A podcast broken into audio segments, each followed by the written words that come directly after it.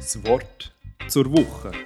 Der GFC Jugendpodcast mit Gedanken aus dem Epheserbrief kompakt, klar und praktisch. Heute mit dem Thomas Schranz.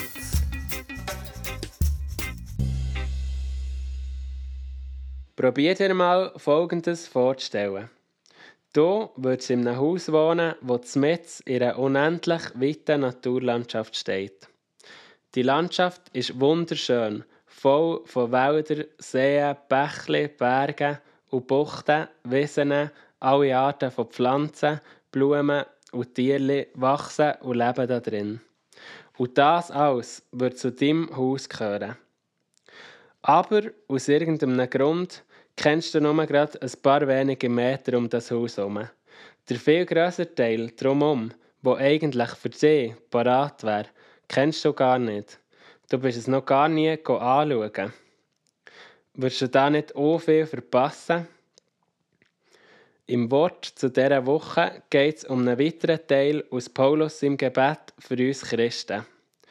Das steht im Epheser 3, Vers 18 bis 19. Denn nur so könnt ihr mit allen anderen Christen das ganze Ausmaß seiner Liebe erfahren.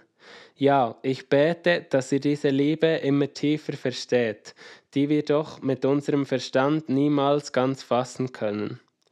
Dann werdet ihr auch immer mehr mit dem ganzen Reichtum des Lebens erfüllt sein, der bei Gott zu finden ist das ganze Ausmaß von einer unbegreiflichen Liebe erleben und von einem unerschöpflichen Reichtum voll gefüllt sein, wollen wir das nicht alle?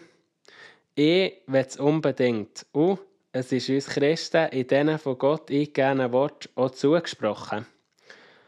In den vorherigen Versen bittet der Paulus Gott darum, dass er uns Kraft schenken dass wir durch den Geist innerlich stark werden dass Christus durch den Glauben in uns lebt, dass wir in seiner Liebe fest verwurzelt sein können. Und so können wir das ganze Ausmaß von Gottes Liebe erleben und gegen mehr mit dem wahren Reichtum vom Leben gefüllt werden. Zurück zum Haus vom Anfang. Wäre es nicht der Wert, die weite Landschaft um das Haus herum zu erleben? Das, was für dich parat ist, in Anspruch zu nehmen? Ziemlich gleich ist es doch auch mit dem, was uns Gott in diesen Versen zuspricht. Wie fest erlebst du die Liebe und die Fülle von deinem Schöpfer? Nimmst du sie in Anspruch? Hat er vielleicht noch viel mehr parat, als du bis jetzt gebraucht hast? Ich will hier nicht zufrieden sein mit wenig, sondern streben nach gäng mehr. Und zu wenig hat es sicher nie. Gott hat noch viel mehr parat für dich und für mich.